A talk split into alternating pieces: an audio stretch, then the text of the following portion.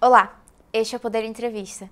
Eu sou Laís Carregosa, repórter do Poder 360 e vou entrevistar o Wilson Ferreira Júnior, presidente da Eletrobras. Wilson Ferreira tem 63 anos. Voltou à Eletrobras em setembro, depois da privatização da companhia. Ele havia presidido a Eletrobras estatal por quatro anos, até março de 2021.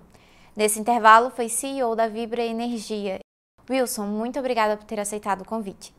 Prazer estar com vocês, Laís, e o Poder 360. Agradeço também a todos os web espectadores que assistem a este programa. Essa entrevista está sendo gravada no estúdio do Poder 360, em Brasília, em 24 de novembro de 2022. Para ficar sempre bem informado, inscreva-se no canal do Poder 360, ative as notificações e não perca nenhuma informação relevante. É, Wilson, eu começo essa entrevista perguntando: com a descotização das usinas da Eletrobras, houve a liberação de capacidade de geração hidrelétrica para negociação no mercado livre. As, quais são as expectativas da companhia para esse segmento de negócios, tanto tendo em vista a expansão de demanda ou com a abertura completa do mercado para alta tensão? Bom, a expectativa é muito positiva. Né? Na verdade, o mercado livre é um, é um mercado que se desenvolveu no Brasil desde, desde o começo dos anos 2000 é, é um mercado que já hoje responde por 30 e 32% do volume total de vendas de energia no Brasil. Ele acessa hoje é, algo em torno de 15 mil clientes, é, que são clientes principalmente industriais e grandes comerciais. E tal como acontece no mundo inteiro, é uma tendência de que as pessoas possam escolher os seus fornecedores em função de, de padrões de qualidade ou de, de, de características da própria geração, se renovável, não renovável, coisas desse tipo. Então, é um mercado que, que tende a crescer. Isso já está manifesto, acho que em todos os, os, clientes têm se manifestado na direção de, de desejar essa opção, como já tem hoje no sistema de telecomunicações, para dar um único exemplo, mas seguindo uma tendência mundial, que é de liberação desses mercados. Então, quando, quando a Eletrobras teve a sua descotização, há duas vantagens aqui. Uma primeira, porque os consumidores, que, que antigamente pagavam pelo risco hidrológico que as usinas da Eletrobras causavam, isso não vai acontecer mais, porque agora o risco hidrológico é assumido pela empresa. Segundo, a empresa vai agora à procura dos seus clientes para tentar entender as suas, suas necessidades, suas demandas e, obviamente, oferecer uma, uma, uma gama de produtos que atenda a essa necessidade. É uma empresa, então, que, que chega num momento importante da, dessa desregulamentação, como você sabe, a partir de 2024, todos os clientes do chamado grupo A, ou do, da alta tensão, é, devem ser liberados, então são cerca de 150 mil, então o mercado aumenta praticamente 10 vezes. E já há discussões hoje em torno da liberação dos clientes da baixa tensão, como nós, residenciais. É, hoje no Brasil você tem mais de 80 milhões de clientes na, na, ligados na baixa tensão e esse mercado também vai ser, vai ser liberado. Tal como, como eu falei, já existe no mundo inteiro. Wilson, como estão os preparativos da Eletrobras para expandir a sua oferta de energia no mercado livre? Bom, a companhia, aqui é importante destacar que a companhia já é hoje um grande operador de mercado livre. Ela já vende energia no mercado livre é de uma, uma parcela das suas usinas. Então, a companhia já tinha e tem, tanto, tanto na holding Eletrobras quanto nas suas controladas, é, é, diretorias que, que atendem os clientes livres, né, os atuais clientes livres. Então, o que nós estamos fazendo agora é, obviamente, na, na, na holding principalmente, fortalecendo essa atividade, é, organizando sistemas assim, muito mais sofisticados para que a gente tenha identificação de clientes, para que a gente possa, então, originar é, vendas, para que a gente possa gerenciar naturalmente a, a, os riscos dessas operações, seja com, com, com contrapartes, com clientes, seja é, é, também sob o ponto de vista da, dos riscos hidrológicos, de gerenciar bem a nossa posição, para que a gente tenha também é, capacidade de, de formulação de preços em função das necessidades dos clientes. Então, há uma, assim, há uma grande estruturação, nós nos baseamos aqui, inclusive, em, em, em consultorias internacionais para ter esses sistemas que possam nos auxiliar nesse processo de, de a companhia se, se voltar para mercado, se voltar para clientes, se voltar para comercializadores, para geradores. Então, para cada um desses públicos que tem interesse na nossa energia, a companhia tenha se estruturado, seja com, como eu falei, com sistemas, seja a partir de agora, com a busca de profissionais que possam tornar essa equipe ainda, ainda melhor. É, o senhor mencionou a abertura do mercado para baixa tensão. Uma portaria do Ministério de Minas e Energia previa essa abertura a partir de 2028. E também tem o projeto de lei 414 de 2021 que está tramitando na Câmara dos Deputados. A portaria ainda não foi publicada e o projeto de lei é, está em uma comissão especial, ainda não foi pautado no plenário. Como o senhor avalia as chances de o 414 é, passar ainda este ano? Olha, eu, não tenho como avaliar essa chance. Ele tava, havia uma previsão de que ele fosse, de fato, apreciado pela, pela Câmara na, ainda, nesse, ainda nesse ano, pela Câmara e pelo Senado. Esse é um projeto, só lembrando que foi formulado a partir de uma consulta pública é, nos idos de 2017. Né? Então, ela, ela foi uma consulta bastante ampla, o Ministério de Minas e Energia, desde então, vem trabalhando no seu aperfeiçoamento. É, a gente acompanha, o, esse governo teve uma, uma função importante no sentido do, do, desenvolvimento dos marcos legais que faltavam para que a gente tivesse um investimento mais fortalecido na infraestrutura. E o 414 é exatamente o desenvolvimento né, do, do, do modelo do setor elétrico, que incorpora, dentre outras coisas, essa, essa liberação assim, é um, é um projeto de lei muito importante para o futuro da, da, do serviço de eletricidade, é, no, no, caso brasileiro, se alinhando aqui, como eu falei, às melhores práticas mundiais. Eu entendo que é um desejo dos próprios consumidores, não é por nenhuma razão que não seja essa que ele está hoje em debate na, na Câmara, o próprio Ministério tinha e tem propostas nessa área. Eu acredito que é uma questão de, de tempo e imagino e espero que seja pouco tempo que é uma, assim, uma inovação, é um, um avanço é, na direção das melhores práticas do setor elétrico do mundo.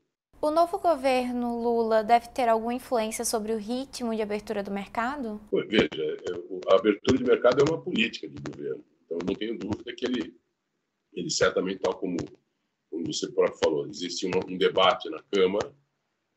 Não tenho dúvida que, refletindo aqui a, a, vontade da sociedade brasileira e existem também projetos é, que estão aqui nos órgãos, no, no, no, órgão de política, que no caso é o Ministério de Minas e Energia. Então, eu, eu acredito que, sem dúvida nenhuma, o novo governo tem, tem, tem interferência no ritmo dessas, dessas mudanças, mas é uma mudança já desejada por muitos. Como eu falei, se a gente for olhar os, os 35% de volume de vendas que existe hoje no Mercado Livre, e o resultado das empresas, ele, assim, em grande medida, assim, os avanços industriais que nós tivemos, a competitividade da nossa indústria, ela está ligada a esse processo de abertura. Então, as indústrias, ao longo desses últimos anos, é só olhar que a maior parte das indústrias que poderiam estar no Mercado Livre, hoje praticamente 95% delas já o estão. Então, é uma opção é, que foi feita pelas indústrias na medida em que foi oferecido, é, oferecido a elas a possibilidade de ir para esse mercado. É um mercado que oferece mais flexibilidade, ele oferece uma possibilidade maior de customização, é, ele tem esquemas claramente competitivos em termos de precificação.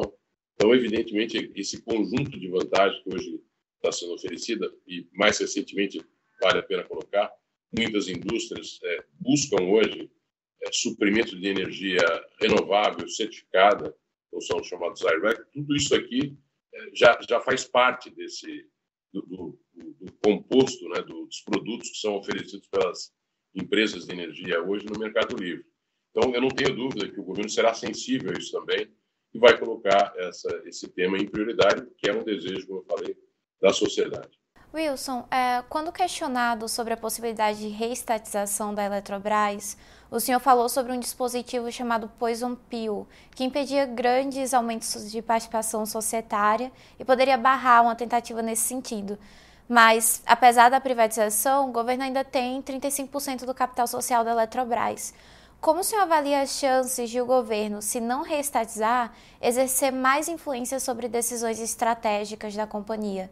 É importante destacar você o seguinte: o formato de uma corporation, o Brasil já tem. Eu, primeiro, acho que vale a pena é, compartilhar que corporation é um, é um, é um modo societário, é um, é um tipo de empresa com capital pulverizado, é, que abriga hoje as maiores empresas do mundo. Então, nós não estamos falando de uma coisa que, que nós inventamos, estamos falando de alguma coisa que é contemporânea. Então, como disse, se for pegar as maiores empresas do mundo, Apple, uh, Amazon, Microsoft, a Coa, enfim, as grandes indústrias globais já são de capital pulverizado. Então, é um formato em que eh, se exige, em contrapartida, governança corporativa de alto nível. Né? E, e, a própria Eletrobras é, tem se colocado no sentido de, de, avançar nesse tema. Já é uma companhia listada em Nova York, com a DR nível 3, é, é listada em Madrid e é listada no Brasil e recentemente colocou aqui o seu desejo de ir para um novo mercado, que é também esse mercado de governança corporativa, é, eu disse, é a mais exigente né, em termos de todas as ações são ordinárias, é, então cada ação é, é, significa um voto, então é um processo que eu diria assim de, de grande transparência é, é, que, que, permite aqui a, a, o accountability, são assim princípios basilares de, de mercado desenvolvido. Então, voltando para isso, o, o, o, a gestão da companhia, a administração da companhia se dá pelos seus administradores, a diretoria executiva e o seu conselho de administração. Então, em corporations, você tem os, os conselheiros de administração, são todos independentes e vão buscar lá as melhores decisões para a companhia. O, o, o, o, governo é representado nesse conselho por, por, dois membros dos nove membros que nós temos aqui. Então, a, a, voltando aqui à sua pergunta, né? O Poison Pill é um instrumento importante que todas as corporações têm para que ela se mantenha com seu capital pulverizado. Se alguém tentar consolidar a empresa ou comprar a empresa, e ela foi criada para ser um corporation, o Poison Pill é uma, assim, é uma penalidade a esse investidor que tenta é, comprar uma corporation e fechar uma corporation. E, portanto, ele tem um ônus. E no caso específico da, da Eletrobras, como não maior parte das empresas, o ônus na Eletrobras é você pagar praticamente três vezes o valor que foi, foi pago na sua privatização. É para garantir a sua privatização e a sua pulverização de capital. Então, eu imagino que não faça.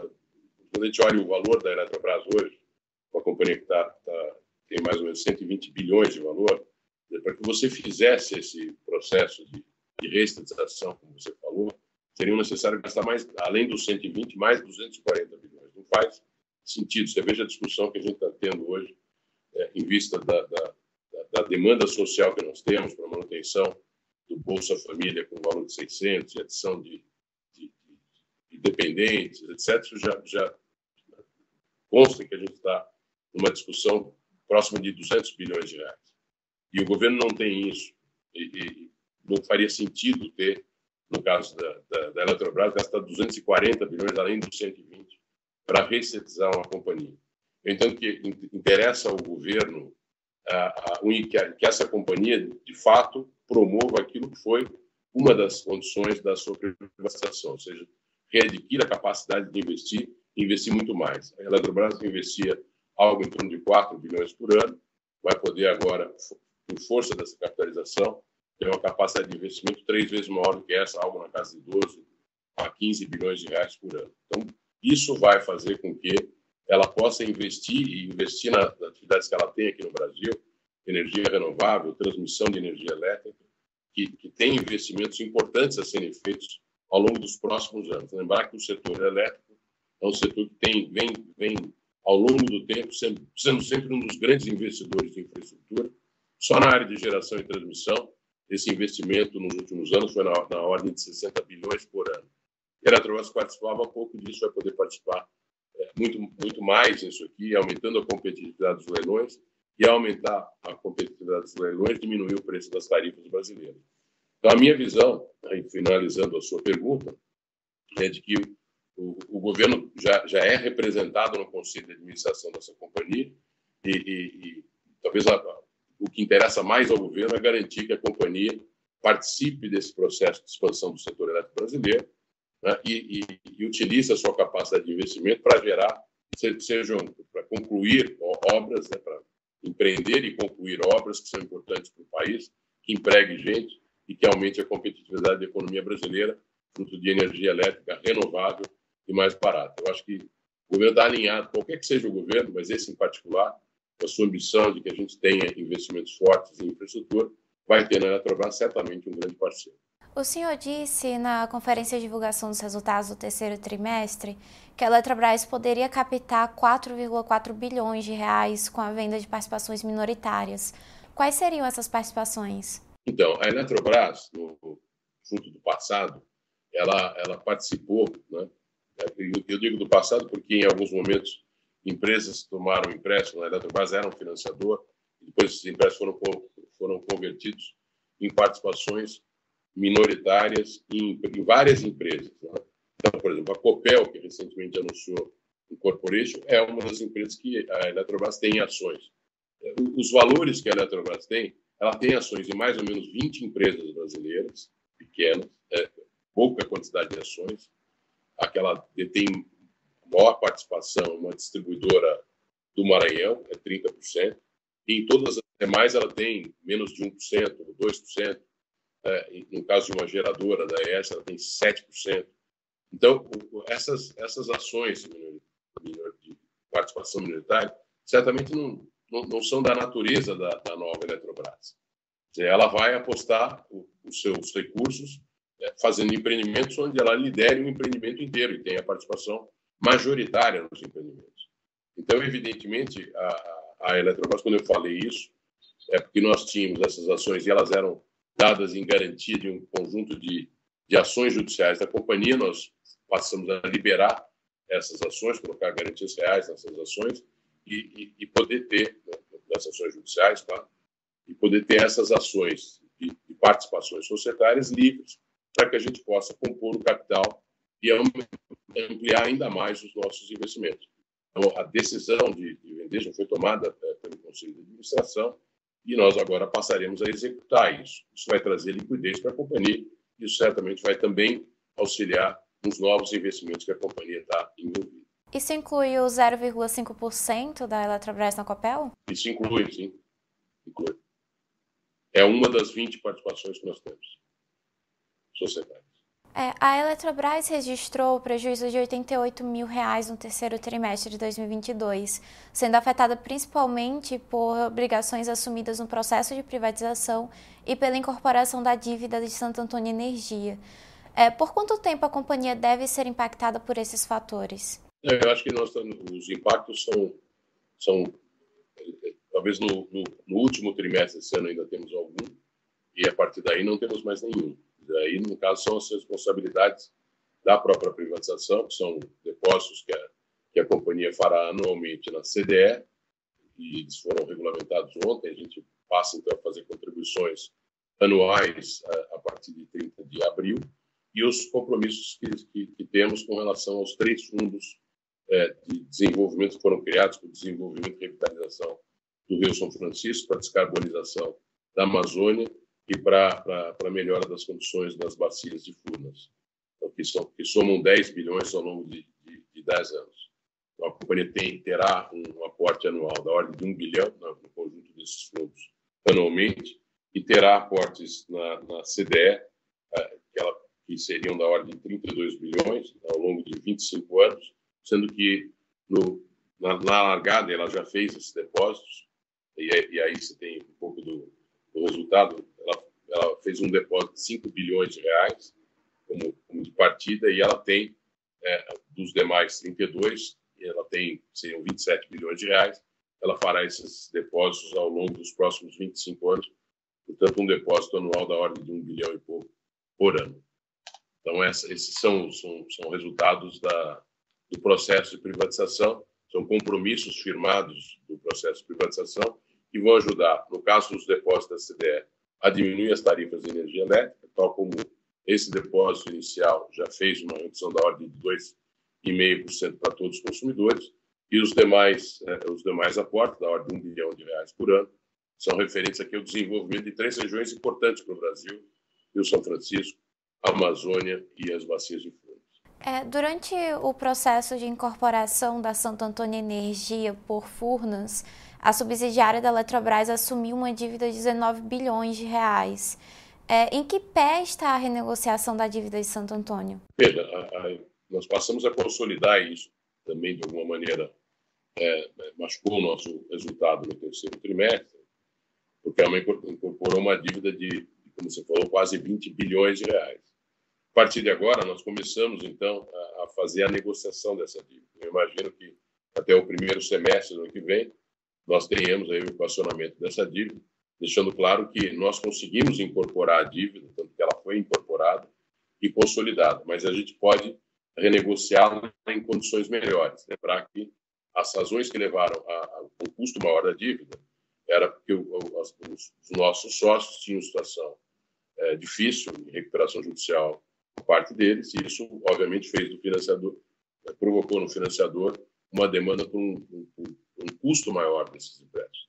Agora que a Eletrobras está privada, é, financeiramente saneada, ela pode renegociar, e já começou a fazer isso, renegociar essas dívidas em condições melhores. Eu imagino que a gente conclua esse processo até o primeiro trimestre do ano que vem.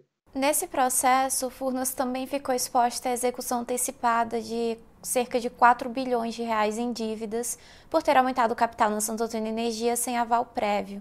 A não execução das dívidas foi negociada com os credores? Sim, claro. É, veja, você tem que observar que as condições que, que a Eletrobras e as suas subsidiárias têm hoje é, são bastante diversas daquelas que nós tínhamos na primeira vez em que eu iniciei a gestão da companhia. É, àquela época, a, a, o nível de alavancagem da companhia somava próximo de 8,8 vezes o seu EBITDA, sua geração anual de caixa. Esses valores hoje, no, no caso da Eletrobras, a gente reporta isso no, no resultado desse, desse trimestre, mesmo com a incorporação da dívida de Santo Antônio, a gente chegou a 1,7 quase 1,8 vezes. Então, é uma situação bastante mais confortável, que nos permite, primeiro, é, óbvio, e, e, essa foi a razão da capitalização, dizer, nos permite tomar dívidas e renegociar dívidas em condições melhores. É o que estamos fazendo e, obviamente, falamos com todos os, os credores para que isso possa ser viabilizado de uma forma que atenda o interesse de ambos. Wilson, nessa semana, o Conselho de Administração da Eletrobras submeteu uma proposta de nova política de remuneração dos executivos da companhia para deliberação em assembleia no dia 22 de dezembro. O reajuste salarial chega a 3.576% no caso de alguns, no caso dos conselheiros de administração. Qual a razão desse aumento? Obviamente, isso é uma proposta do Conselho de Administração que foi formulada a partir da, da, da interação do nosso comitê de pessoas com, com empresas de, de, consultoria e remuneração reconhecidas é, globalmente. É, o, que a, o que o conselho fez foi, foi trazer a remuneração dos administradores para valores de mercado. Então, respondendo a sua pergunta de forma objetiva, tá, os, a remuneração que esta companhia oferecia aos seus administradores não era de mercado era uma remuneração que vinha congelada desde 2015 de uma empresa estatal. Ela agora é uma empresa privada. Um conselheiro dessa companhia eh, recebia cerca de R$ 5.200 por mês, algo que, que não, encontra paralelo em nenhuma empresa é, brasileira, sem falar o porte da Eletrobras. Estamos falando de uma companhia, como eu falei, assim, de valor de mercado de 120 bilhões de reais, uma das maiores empresas brasileiras. Então, a proposta que o Conselho de Administração fez é uma proposta que encontra né, comparativos com qualquer empresa privada desse porte. É, eu, eu, vi que teve repercussão isso. Pega a repercussão já feita pelo Citibank, que coloca exatamente aí como research, como uma, entidade que, tá, que, que olha para a companhia dentro da perspectiva de criação de valor que ela tem e a, e a, a avaliação deles é absolutamente favorável à, à proposta que foi lá formulada. É, esse aumento veio em um momento que a Eletrobras está ficando um pouco mais enxuta, lançou um plano de demissão voluntária. É um momento propício e há caixa para promover esses aumentos? Os aumentos de, de veja, o, certamente sim, senão o, o, você não teria proposto, e nós estamos falando de uma remuneração que envolve uh, os principais administradores da companhia. Então, nós não estamos falando de uma quantia uh, elevada, sem dúvida nenhuma não é elevada.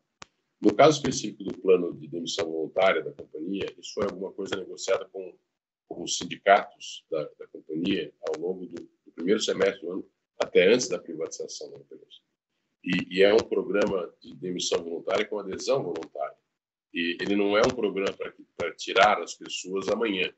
Ele é um programa que foi destinado exclusivamente a pessoas aposentadas da companhia, aposentadas, cerca de 2.400 pessoas. E aqui é importante colocar que, oferecendo, então, um, um, um, pacote muito melhor do que uma demissão sem justa causa, né, da que essas pessoas não têm, é, não, não, não, ao serem aposentadas, não são, não, são protegidas pela.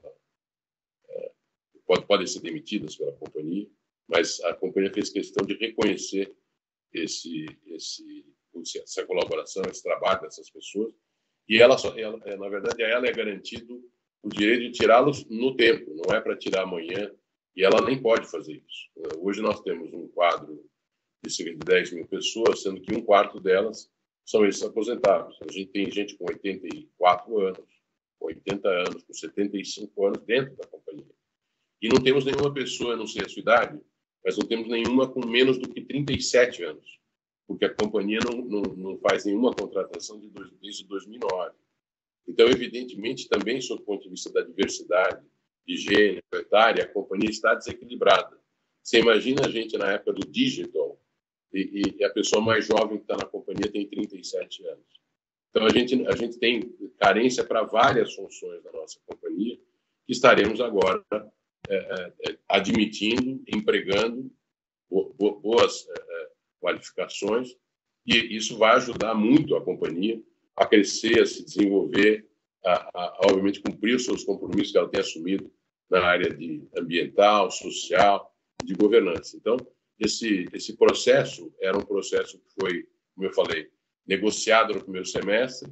Esse conselho tomou posse agora no dia 5 de agosto, então nós estamos falando de praticamente menos de três meses, e ele deu, deu obviamente, continuidade, seja no caso específico desse reconhecimento que fazemos aos empregados e temos prazo para que a gente possa fazer esse processo demissional, para que a gente não tenha, em nenhuma hipótese, solução de continuidade.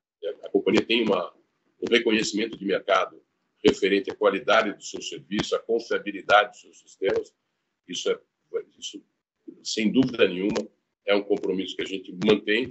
E esse processo de modernização, de rejuvenescimento da companhia será feito, assim, de forma bastante cadenciada, de tal maneira que a gente possa ter a segurança do ingresso de pessoas mais jovens, tá certo? Com, com, com, conhecimentos distintivos dos que a gente tem, e, e, a saída das pessoas aposentadas, que, obviamente, até com algumas com, com muita idade, merecem descansar e, e, vão descansar com, esse reconhecimento maior. É, é, é, Para você saber, os valores, por exemplo, previstos, se a gente fosse tirar todos os 2 mil quase 2.400 pessoas que eram elegíveis, ela somava mais de um bilhão de reais. E, e, e, você pode comparar isso com a proposta da administração, que você vai ver que é absolutamente irrelevante. O senhor disse em outubro que a Eletrobras deve investir em usinas solares flutuantes nos reservatórios de suas hidrelétricas para produzir hidrogênio verde. O que há de, con de concreto nesse projeto? Veja, o, o hidrogênio verde, eu, eu falar, é, é, o combustível da próxima década. Então, evidentemente, na área de hidrogênio verde, o que nós estamos fazendo aqui é, nós temos, nós temos um centro de pesquisa, o CEPEL, e lá nós estamos desenvolvendo todas as, quer dizer, avaliando de que maneira é, é, essa tecnologia da produção de hidrogênio pode evoluir. Ela hoje não é viável por questões financeiras, mas a gente, tal como a solar no passado não era, a gente imagina que é, esta tecnologia vai ser desenvolvida e vai ser competitiva na próxima década. A, a questão específica das solares, o hidrogênio verde, ele, é, ele tem essa marca de verde porque ele é desenvolvido a partir da hidrólise, por exemplo, da água para produzir hidrogênio, e, o processo de hidrólise é alimentado por alguma fonte de energia renovável, notadamente solar, eólica ou hidrelétrica. É, no, nós temos aí, e aí já estado mais avançado, os reservatórios da Eletrobras são, são reservatórios bastante grandes. Né? E nós passamos, então, a estudar, já, ainda no meu tempo, há cerca de três anos atrás, nós implantamos a primeira planta solar flutuante brasileira no reservatório de Sobradinho. Isso tem algumas vantagens, é importante compartilhar com, com, com as pessoas.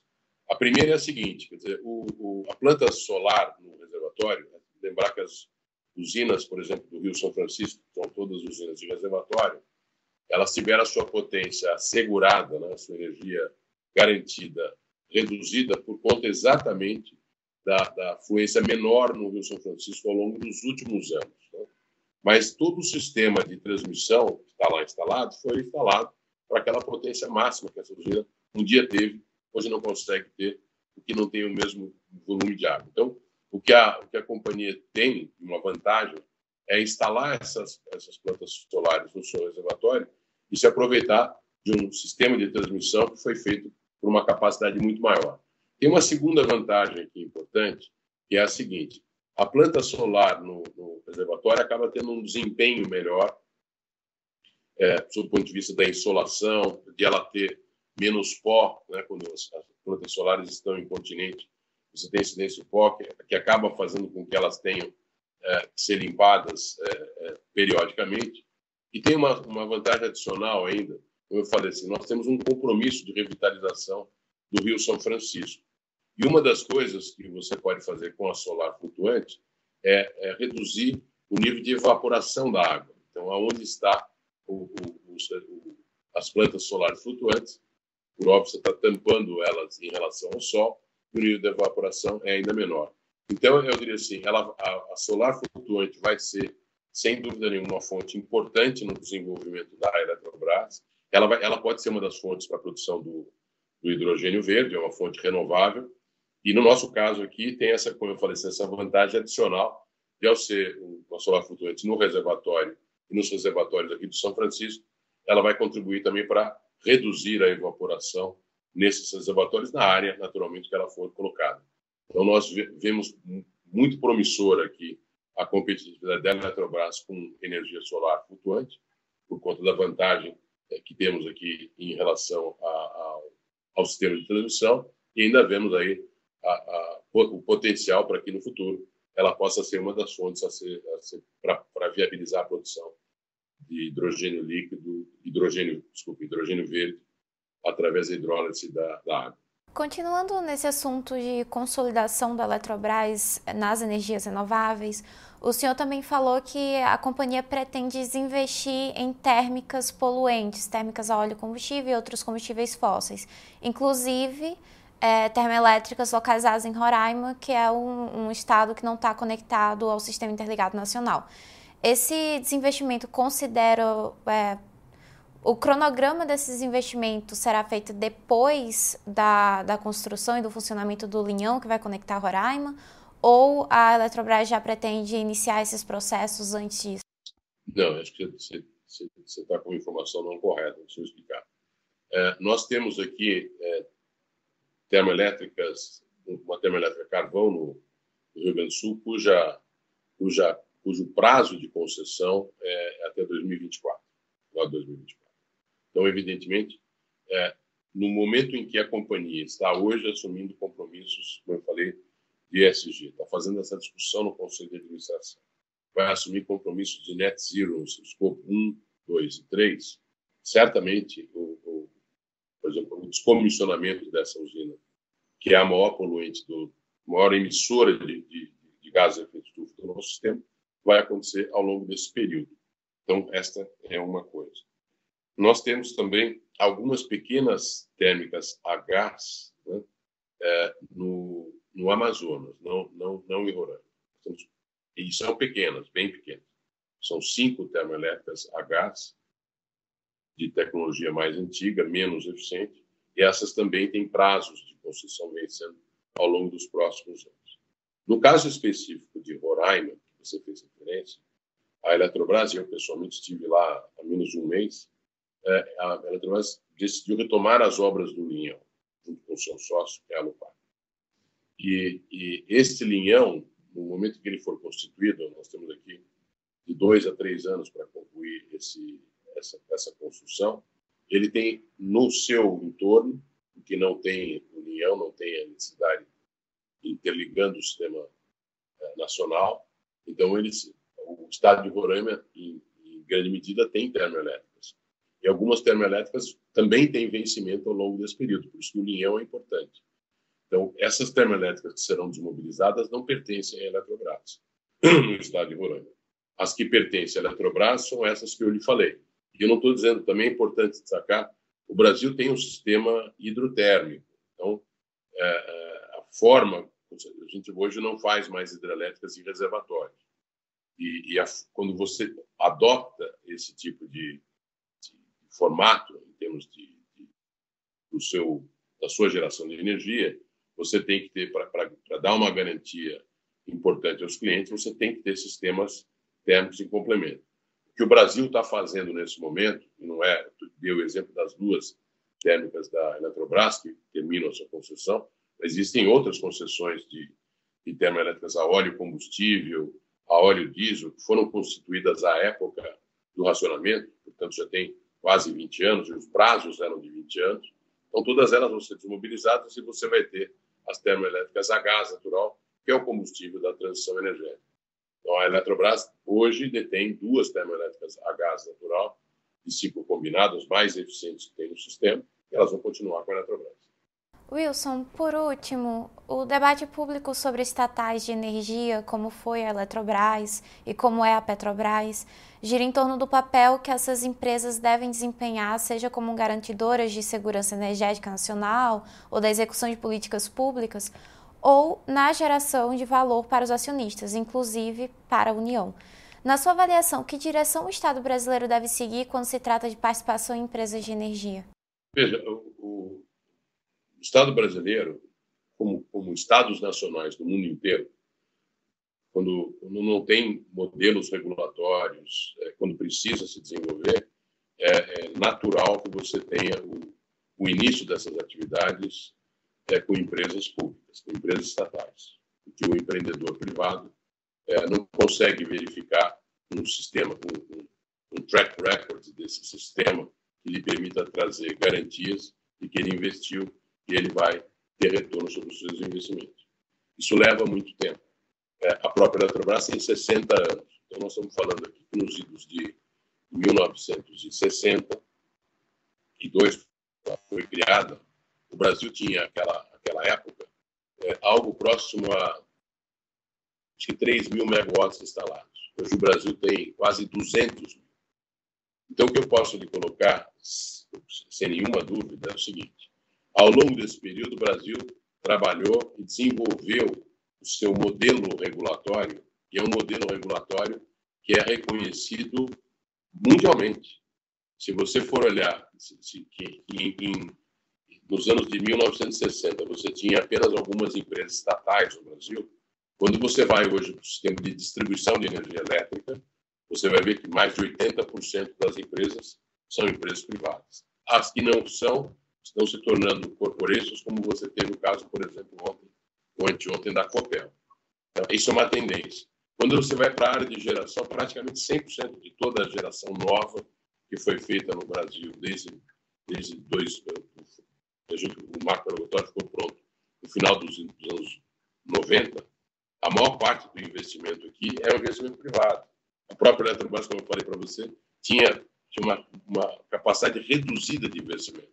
Se você tem um investimento no setor de geração e transmissão de algo em torno de 50 bilhões de reais, e a, e a Eletrobras, que é a maior estatal, investe 4, você tem que reconhecer que 46 bilhões estão sendo investidos por empresas privadas. Então, a primeira coisa é o seguinte: o que, o, que o Brasil tem que se focar e tem feito isso de forma muito competente é no modelo regulatório que garanta a atração de capital para fazer aquilo que o Estado não precisa mais fazer, ou seja, fazer os investimentos para expandir redes, para fazer novas usinas, e para fazer isso dentro de um modelo sustentável. E por isso que o marco regulatório é tão importante, por, por isso que a independência da agência reguladora é tão importante para fiscalizar e regular esse sistema. O sistema brasileiro na área de energia elétrica tem sido extremamente bem sucedido. Nós temos aqui os melhores players globais é, é, contribuindo aqui, investindo em geração, investindo em transmissão, investindo em distribuição e prestando ótimos serviços. Os, os gargalos que nós tínhamos estão sendo quase todos sanados e uma parte dele se deu, inclusive, pela privatização. A Eletrobras era, era detentora de sete distribuidoras de energia elétrica. O serviço que ela prestava era muito ruim, porque ela não tinha essa capacidade de investimento. Se você for ver os serviços que estão sendo prestados por cada uma das empresas que assumiram essas concessões, ele é, ele é muitíssimo melhor é, é reconhecido por cada um dos consumidores. Tá? Ele, inclusive, garante investimentos e atração de empresas para aquelas regiões que no passado não conseguiam ir para lá por falta de energia. Então, eu diria assim, o papel da, da empresa estatal no setor elétrico, hoje, ele é limitado, porque não é mais necessário. E porque o agente estatal, infelizmente, e a sociedade se defende, às vezes, da, da, da má gestão de uma empresa estatal, ela e, e se defende como? Criando uma burocracia para essa empresa. Então, quando eu falei para você, eu não tenho nenhum funcionário abaixo de 37 anos, não é porque a empresa não quis trazer, é porque para ela trazer um funcionário novo, ela tem que fazer concurso público. Se, quando você tem restrição de orçamento, como nós vimos tendo ao longo dos últimos anos, você não consegue prever um concurso público para uma empresa estatal. E ela fica com limitação do seu, seu quadro e até com envelhecimento do seu quadro. É, quando você também, numa empresa pública, você vai comprar alguma coisa, você não vai lá e, não, não, que chama um fornecedor, chama um, um, um, fabricante e compra o que você quer, na quantidade que você quer. Você é obrigado a fazer uma licitação pública. Via de regra, a, a, as licitações públicas são, são demoradas e não é porque a empresa não queira fazer aquilo direito, é porque os próprios competidores ganham um, se homologa, ele entra com uma ação, e isso atrasa todo o processo. Então, o que acontece com a empresa estatal, hoje, infelizmente, ela, ela, ela opera num nível de produtividade menor do que qualquer uma das suas concorrentes, e, e às vezes com limitação em função do, do, momento em que o Estado estiver.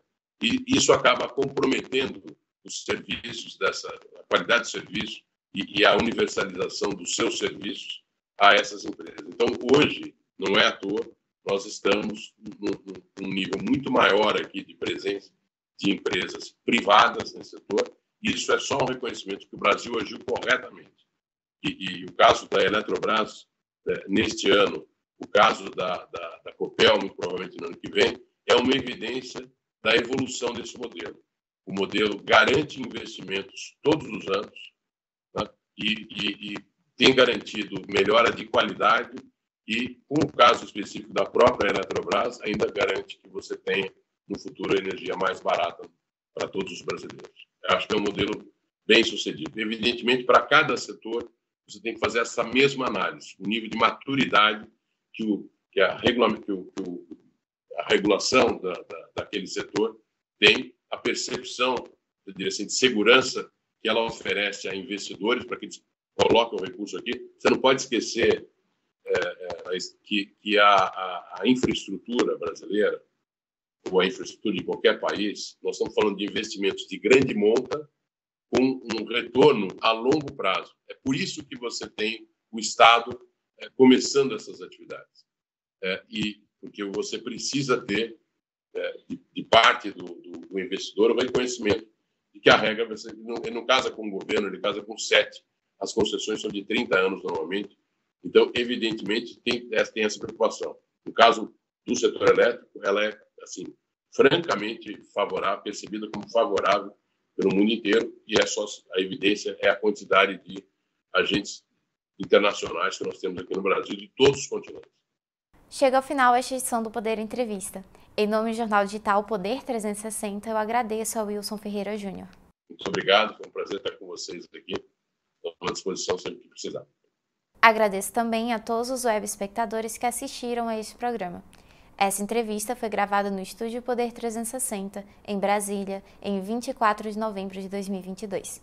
Para ficar sempre bem informado, inscreva-se no canal do Poder 360, ative as notificações e não perca nenhuma informação relevante. Muito obrigada e até a próxima!